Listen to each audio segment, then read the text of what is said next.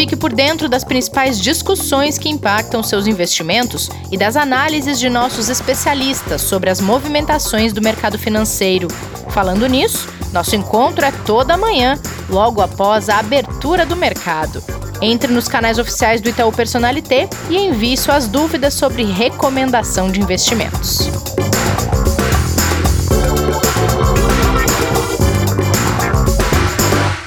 Olá, bem-vindas e bem-vindos a uma semana muito especial aqui no Investidor em Foco. Durante estes cinco dias, vamos dedicar este canal a falar sobre planejamento financeiro. Vamos juntos?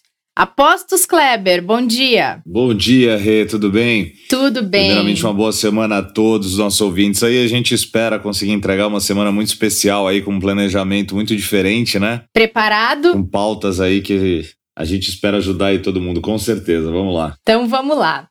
Gente, para abrir a semana desse assunto tão importante e ao mesmo tempo tão complexo para tanta família, tanta gente que acha que nunca vai conseguir organizar seu dinheiro, já vou chamar a nossa convidada, Ana Leone, que é superintendente de educação financeira da Ambima e vai nos ajudar neste pontapé inicial da sequência de episódios que começa hoje.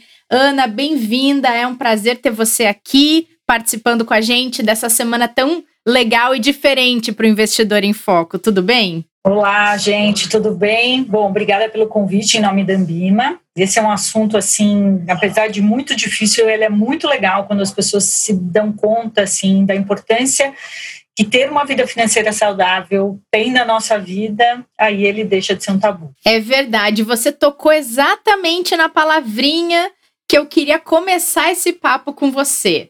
Às vezes o planejamento financeiro é um papo que assusta, e o assunto dinheiro, Ana, ainda é um tabu, como você mesmo trouxe? É, viu? Por incrível que pareça, acho que a gente superou tantos tabus antes, né, que a gente tinha na nossa sociedade. Então, falar de sexo com os filhos, é, a gente falar sobre outros temas que socialmente eram super complicados.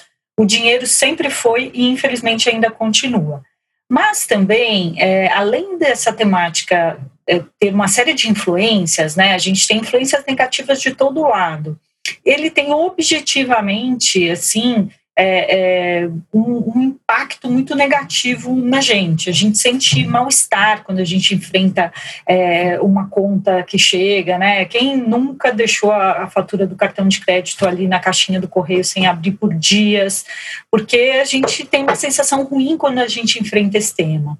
Então, esse desconforto todo que ele gera fisicamente e socialmente com essas influências religiosas, sociais, culturais, acaba fazendo a gente se distanciar do, da temática. E o que é muito ruim, porque no fundo é, dinheiro não é só um pedaço de papel, não é alguma coisa abstrata, é, significa o fruto do nosso trabalho. Então a gente precisa aprender a valorizar ele e cuidar dele melhor, porque é, outra coisa super importante que a gente não se dá conta, ele é escasso né? Em alguma é. medida. É, para uns mais, para outros menos, mas todos nós enfrentamos a escassez do dinheiro. E por isso que a gente precisa tomar conta dele com muito cuidado. Ô Ana, e quando a gente olha, assim, principalmente para a sua experiência e tentando entender um pouquinho, né? Do tamanho dessa dificuldade, né, que a gente vê principalmente no Brasil, né, das pessoas saírem do, do endividamento, né, organizarem as suas finanças e, e, começar realmente a planejar o seu futuro, né? Por que, que isso é tão difícil, Ana? O que, que você consegue passar um pouquinho para gente? Olha, além dessas questões que eu disse, né, de, objetivamente desse desconforto, dessas pressões sociais, a gente tem algumas outras, né, outros ingredientes aí que acabam deixando essa, essa, essa receita mais complicada. É, primeiro, que a gente tem muita dificuldade de adiar o prazer. Então, quando a gente fala entre prazer e benefício, a gente sempre tende a né, se render mais ao prazer. É, então, esse é, é uma das coisas. A gente quer o prazer hoje e o benefício amanhã. Só que a gente, para ter o benefício amanhã, a gente precisa abrir mão do prazer hoje, muitas vezes. É isso que a gente fala entre gasto e investimento. O gasto é um uhum. super prazer, quando você compra uma coisa legal que você queria, é a materialização né, da, do, da conquista do teu trabalho. É, então você tem aquele prazer, aquela sensação boa. Né? Agora, o benefício, o investimento, ele é um benefício que você só vai colher algo dele no futuro. Só que você só vai poder fazer isso no futuro se você fizer algo hoje. E aí entra uma outra coisinha a mais nessa nossa equação aqui, que é a dificuldade que nós temos de nos projetar no futuro. A gente tem muito desconhecimento do nosso eu futuro. Parece uma maluquice aqui que eu estou falando, mas a gente não consegue se imaginar, né? É, velhinho lá na frente, daqui 30, 40 anos. E é engraçado que sempre que a idade vai chegando, essa dificuldade de se projetar futuramente ainda continua. Então, quando você tem é, 10, você tem dificuldade de se ver aos 20, os 20 aos 30, aos 30 e assim por diante. É, então, é, essa dificuldade que nós temos de projetar no futuro dificulta a gente fazer algo hoje por nós mesmos lá na frente. Então, pensa só, eu tenho um brigadeiro hoje para comer, estou morrendo de fome, tive aquela semana assim super cansativa, é, estressada, e aí aquele brigadeiro vem para dar aquele prazer imediato, mesmo sabendo que uma fruta seria uma melhor opção numa situação como essa. Mas a fruta a gente come amanhã, o brigadeiro eu como hoje. Então, essa, é, essa dificuldade que a gente tem de fazer algo por nós lá na frente, abrindo mão de um prazer presente, também faz com que a gente tenha dificuldade de organizar as nossas finanças. Então, quando a gente está falando do endividamento, de organizar, a gente está falando primeiro de encarar uma coisa que a gente fez, né? Que o endividamento, quem causou fomos nós mesmos. A gente primeiro tem que vencer o tabu, vencer essas angústias né, físicas que, que o dinheiro traz, para encarar uma coisa que nós fizemos. Aí a gente entra na organização.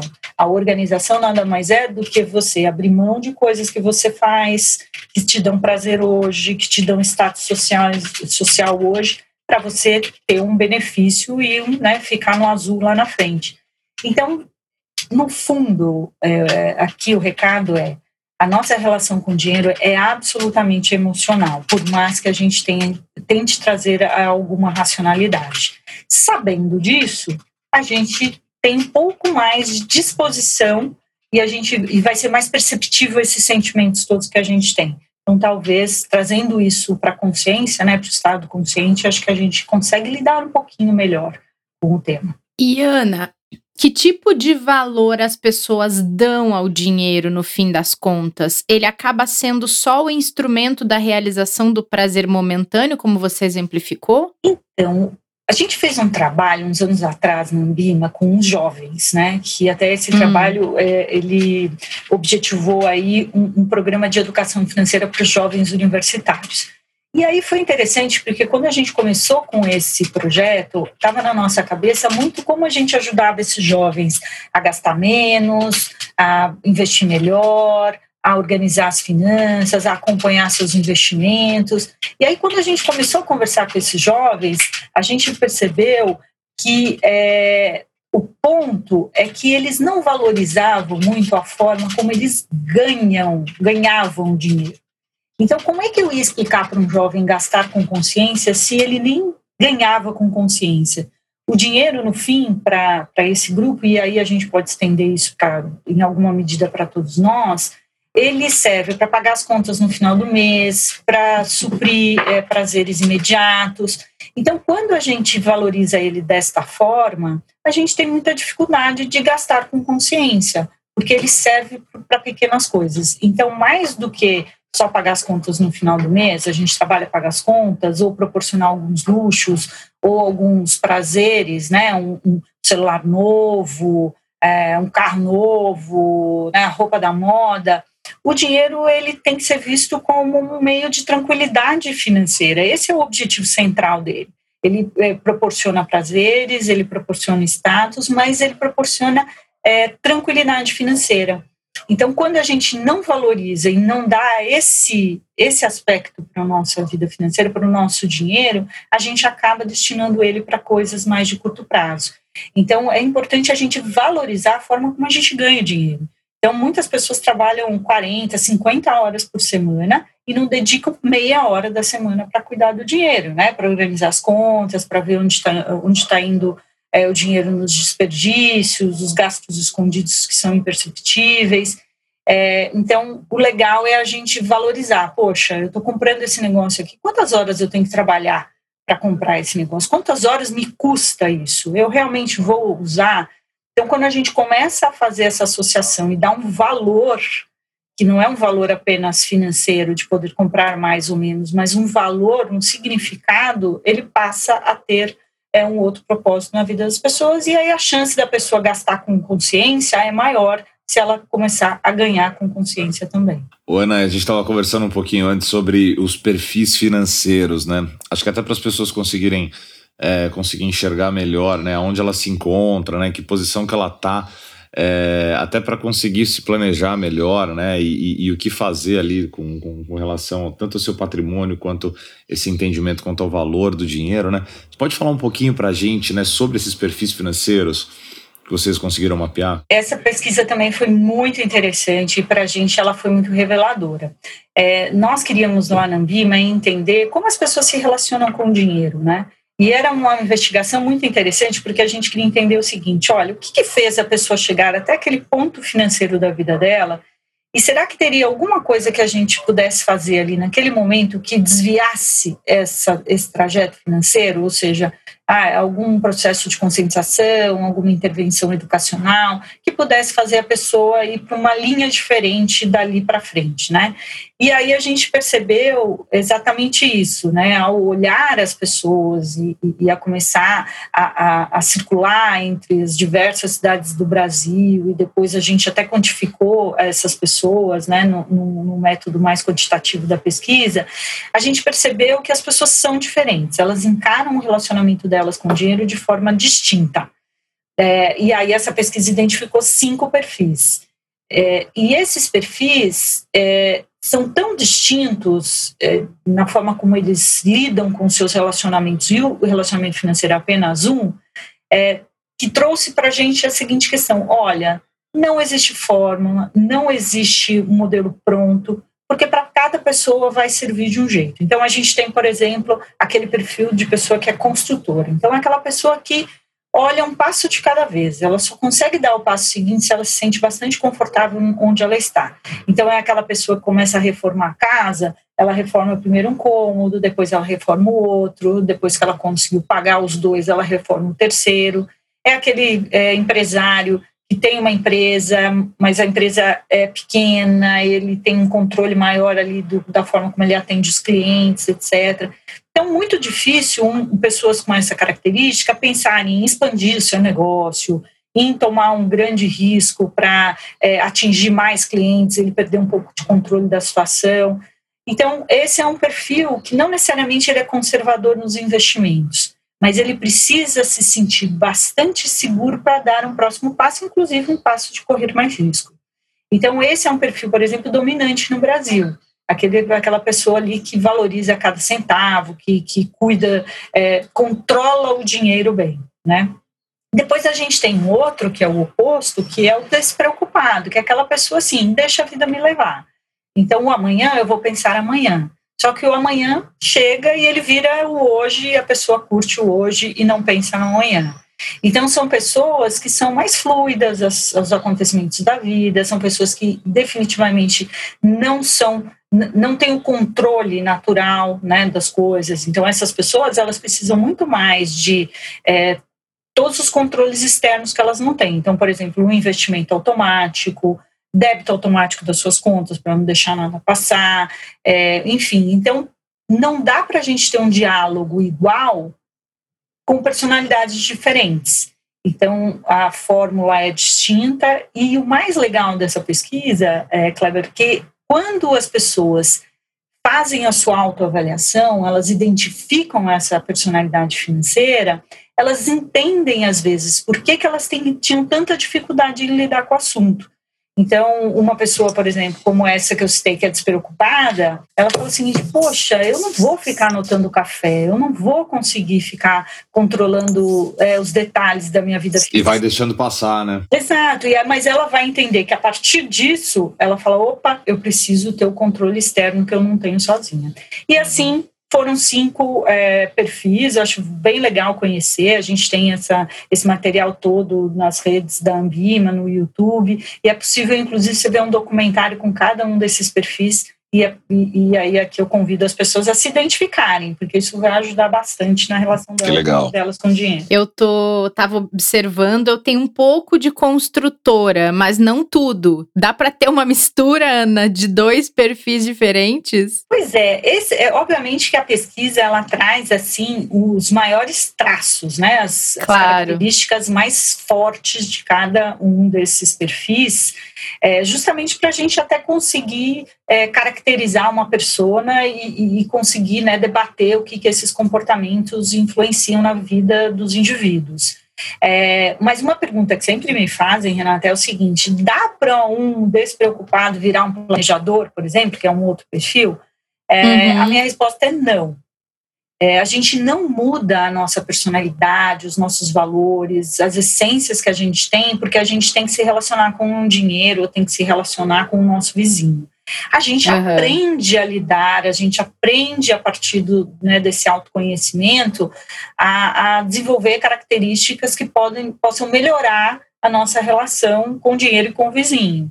Mas ali aquela coisa está instalada. Então, o que, que eu quero dizer com isso? Um planejador nunca vai deixar de fazer planos de curto, médio e longo prazo mas pode ser que em algum momento, né, da vida dele ele se sinta mais relaxado, resolva, sabe, deixar um pouco a vida me levar. Uhum. É o que uhum. os pesquisadores na época chamaram de espírito do tempo, ou seja, fatos da vida da gente que acontecem que fazem a gente ficar um pouco mais alerta a alguma coisa ou outra. Então, o nascimento de um filho, é, faz com que o despreocupado se preocupe um pouco mais, né? Poxa, agora também ele não está sozinho nesse mundo. E os aprendizados, né, Ana? Pois é, porque isso que também é interessante. A gente, a independência financeira não é um lugar que a gente chega, né?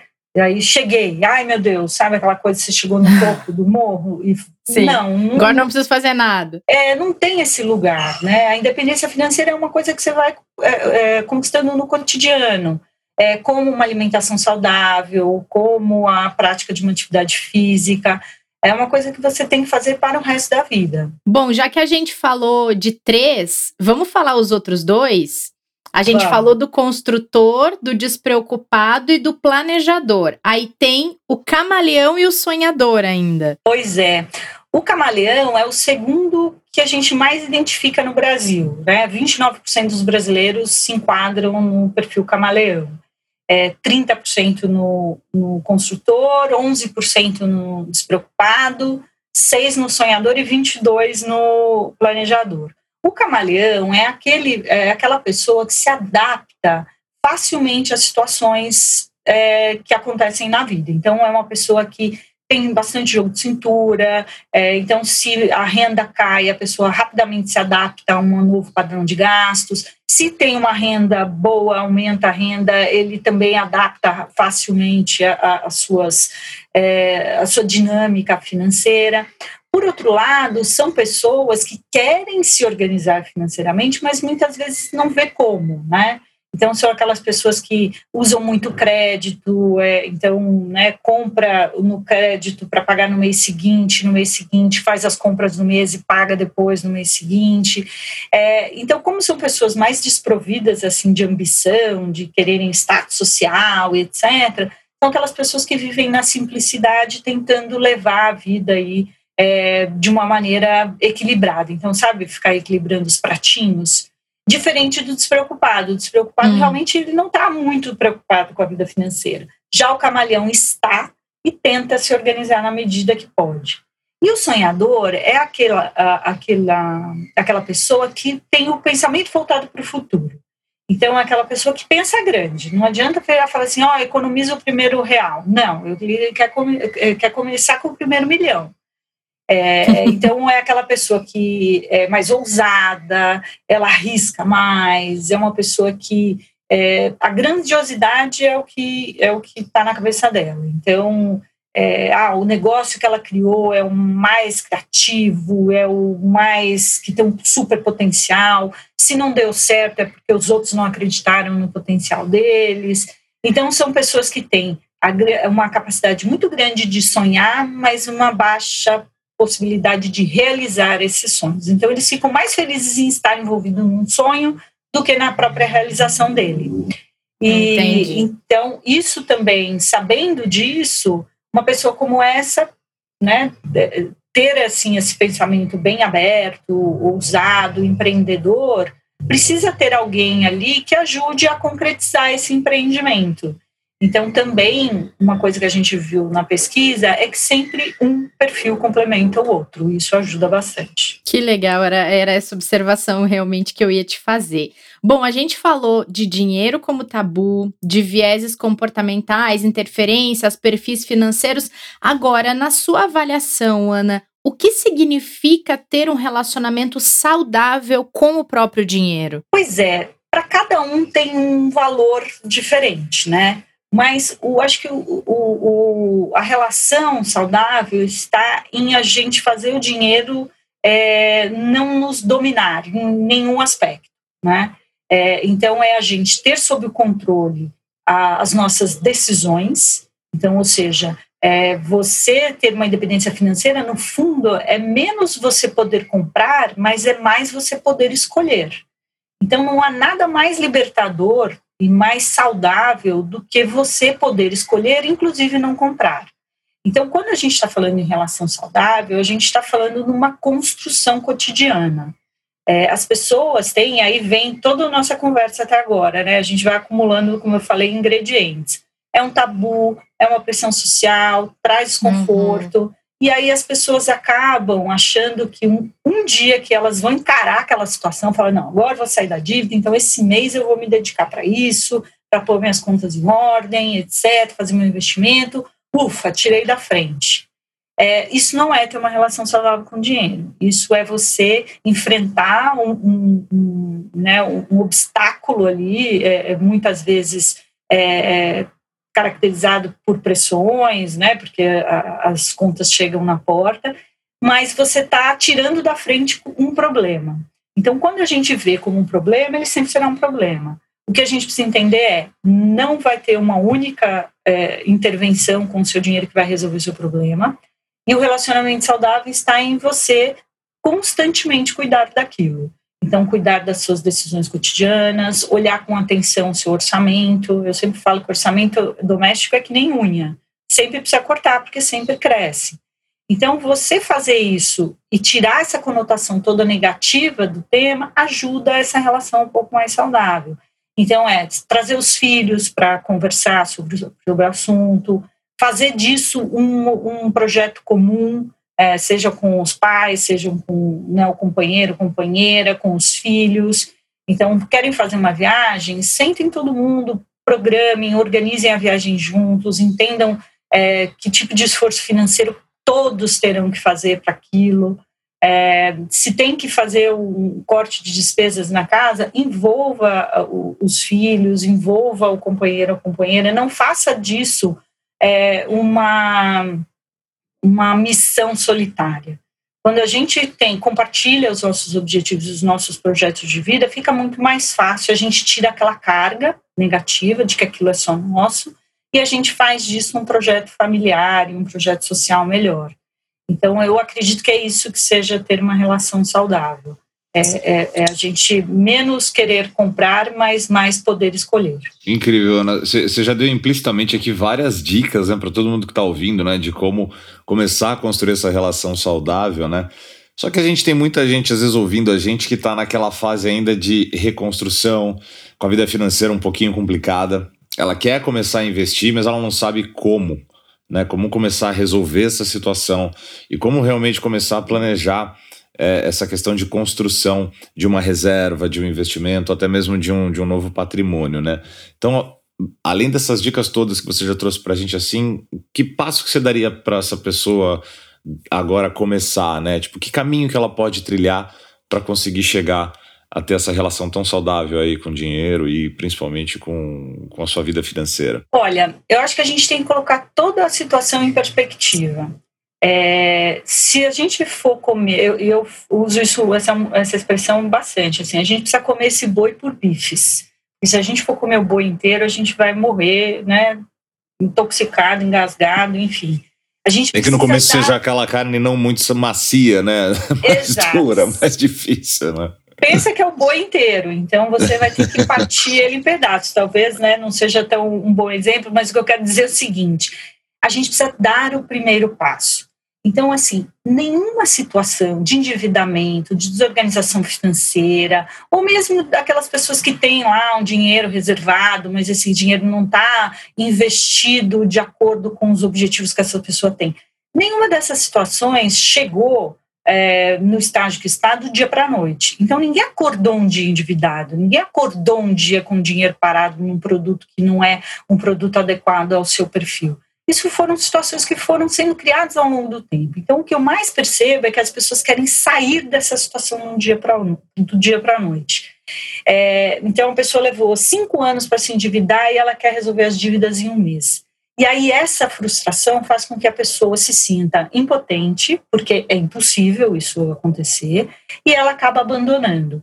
Então, a minha dica, assim, a orientação que eu dou para todo mundo é assim: dê um passo de cada vez comemore o primeiro boleto que você conseguiu pagar, a primeira despesa que você conseguiu cortar, o primeiro 100 reais que você conseguiu tirar do investimento A para colocar no investimento B para experimentar. A gente precisa, de fato, é, é, que eu comemorar essas pequenas conquistas, porque aí, aí existem várias teorias que, que, que explicam isso. Quando você é, se sente capaz de uma pequena vitória, um pequeno sucesso, aquilo te dá um, uma automotivação para você galgar um, um, sucesso maior. E então é isso que a gente precisa colocar em perspectiva. É, então pegar a sua situação toda, repartir ela é, e ir resolvendo aos poucos. E aí tem uma outra frase que eu uso: olha, tenha pressa, mas vá com calma. Então, assim, também não adianta ficar procrastinando a situação, tem que encarar ela mas a gente não sai dela do dia para a noite, a gente não tem uma diversificação eficiente de investimento de um dia para o outro. Isso leva tempo. Então a gente precisa ter um pouco de paciência. E aí é sair do planejamento, porque ao contrário do que as pessoas pensam, muitas pessoas se planejam, mas elas não têm é, motivação, entusiasmo para é, colocar esse planejamento em prática. Porque a gente vai errar, a gente não vai conseguir, a gente vai criar uma expectativa que não vai ser alcançada. Então, de novo, assim, acho que desde o nosso começo de papo aqui, é, é uma questão de comportamento muito forte. E aí, a gente sabendo disso, a gente vai tirando essas coisinhas que atrapalham a nossa relação com o dinheiro, e quando a gente vê, a gente já está melhor de novo, a gente não vai chegar num lugar, não. Mas o trajeto, ele é tão importante quanto o resultado final, e é isso que a gente tem que focar. E, Ana, muito importante você tocar nesse ponto uh, do trajeto para reforçar uma coisa que você já salientou aqui, mas é, é bacana uh, ligar essas duas coisas, que para o trajeto acontecer, se a pessoa é sozinha, ela vai fazer aquilo sozinha, mas se ela é uma família de dois, de três, de quatro, de cinco, não interessa de quantas pessoas, é importante todo mundo ter o mesmo objetivo para esse trajeto poder acontecer, né, Ana? Porque não adianta a, a pessoa que está organizando as finanças da família desenhar esse plano e tá disposta a colocá-lo em prática se outras pessoas remam em direções diferentes. Aí não tem família que consiga resolver um problema financeiro, né? É, e esse, assim, acaba sendo o causador de muitos problemas é, de autossabotagem ou de, ou, ou de uma interpretação de sabotagem. Então, pensa só, é, a falta de explicitação desses objetivos, ela dificulta a conquista deles. Então, se você não sabe para onde você quer ir, qualquer lugar vai servir. E ainda se você não compartilhar para onde você quer ir, com quem você convive, fica pior ainda, porque todo mundo vai achar que está cada um indo para um lado. Então, se um quer é, trocar de carro e o outro quer fazer uma viagem, isso não fica explícito para ambos. Qualquer coisa que vá acontecer, ou seja, um dinheiro gasto fora de contexto, vai soar como uma sabotagem para o plano alheio que nem mesmo foi explicitado.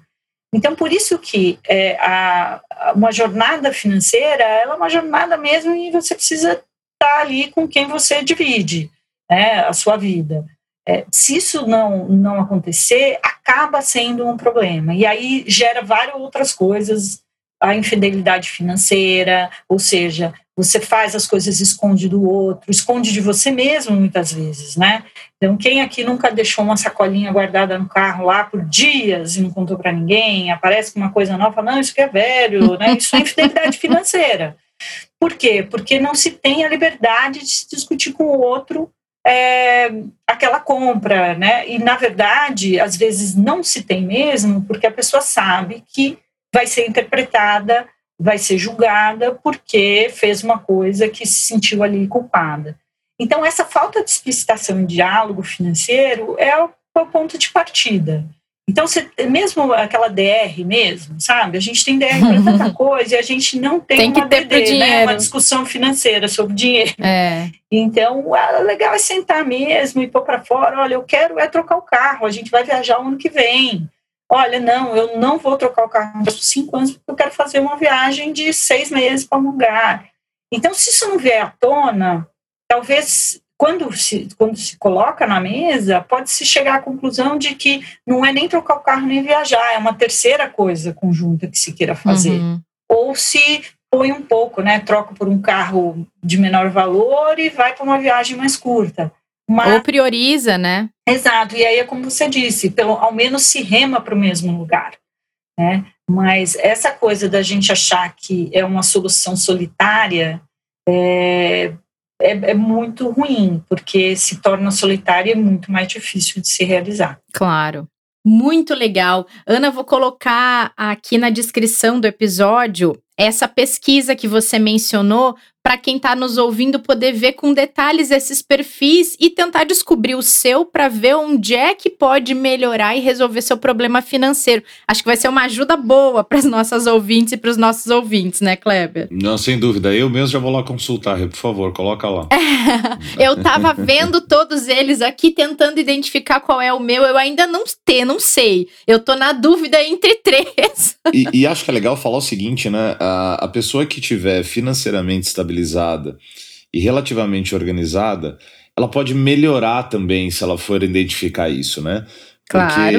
às vezes você pode ter atingido uma estabilidade financeira, mas não necessariamente você tem a organização que, que precisaria e que pode ajudar a ficar ainda melhor aquilo que já está legal.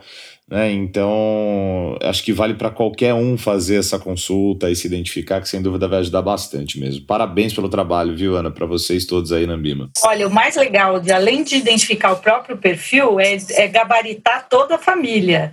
Porque é. também, também, também vai aprender também. a lidar com o outro. Isso é, é. E outra, é, e outra coisa super importante que a gente já viu muito acontecer, e pelo menos eu, assim, ao, ao longo dos anos atendendo famílias, é, você tem uma família super bem estabilizada, né? Seja lá o patriarca ou a matriarca, ou ambos, né? Tocando a família. Só que se aqueles que vão receber aquele patrimônio ao longo dos anos não estiverem educados e organizados, aquilo se deteriora e pode ser um problema muito grave também. Então tem essa parte de educação que é importantíssima. Dinheiro não é infinito, nenhuma. né, Kleber? É, foi o que a Ana falou bem no começo. Exatamente. Ele é, é. Né? ele é finito, ele não, ele tem limites, né? Independente daquilo que a gente tenha. É, e esse é o ponto, né, que a gente também falou aqui é, da valorização do dinheiro, porque se a gente não tiver, né, se, se essas famílias também não conseguirem colocar é, para os herdeiros ou para a geração seguinte o valor que aquilo tem para a família, e é, acaba se perdendo mesmo. E aí não é ficar também é, né, ancorado aí em, em, coisas que não são bem sucedidas, nada disso, mas é realmente valorizar a forma como aquele a, a, aquele recurso foi construído. Quando a gente faz isso, a gente, olha, não tem contabilidade melhor que faça uma pessoa desistir de uma compra do que ela é, é, colocar quantas horas ela precisa né, trabalhar para comprar determinado objeto. Quando você faz essa conversão, sabe, é o conversor de esforço, muita uhum. coisa se desiste, porque a gente acaba fazendo aquelas contabilidades na cabeça da gente que fazem sentido, mas que no fim são só contabilidades que não fazem sentido. Então, valorizar a forma como o dinheiro é, é né, como a gente ganha o dinheiro é o primeiro passo, não há dúvida. Muito bom, Ana, muito obrigada por participar desse primeiro dia da nossa semana cheia de conteúdo bacana sobre planejamento financeiro. Foi um prazer ter você aqui. Espero que a gente volte outras vezes a falar sobre esse tipo de assunto com você. Obrigada. Eu que agradeço, super obrigada. Uma honra para mim, em nome da Ambima, participar desse projeto de vocês. É super importante. Acho que a gente. É, como dizem por aí, educação é repetição, então a gente tem que é. reforçar todos esses conceitos o tempo inteiro que a gente vai convencendo as pessoas da, do benefício que é ter uma vida financeira equilibrada. Super obrigada, gente. Obrigado, Ana. Parabéns mais uma vez pelo trabalho. Com certeza isso vai ajudar muita gente aí que está ouvindo a gente a conseguir organizar um melhor um pouquinho a vida e principalmente as famílias aí, que é o mais importante, sem dúvida nenhuma. Valeu. Muito bom. Assim a gente encerra o nosso primeiro episódio dessa semana do Planejamento Financeiro. Na sequência, às 5 da tarde, a live no Instagram e no YouTube do Personalité vai trazer um passo a passo para o planejamento financeiro. E amanhã a gente fala aqui sobre como começar a investir. Tá com vontade? Não teve coragem ainda? Acha que não tem dinheiro para começar? Então, confere o episódio, o próximo episódio, que a gente vai falar sobre isso. Fiquem conosco nessa semana e protejam-se, não esqueçam. Até amanhã. Fique por dentro das principais discussões que impactam seus investimentos e das análises de nossos especialistas sobre as movimentações do mercado financeiro. Falando nisso, nosso encontro é toda manhã, logo após a abertura do mercado. Entre nos canais oficiais do Itaú Personalité e envie suas dúvidas sobre recomendação de investimentos.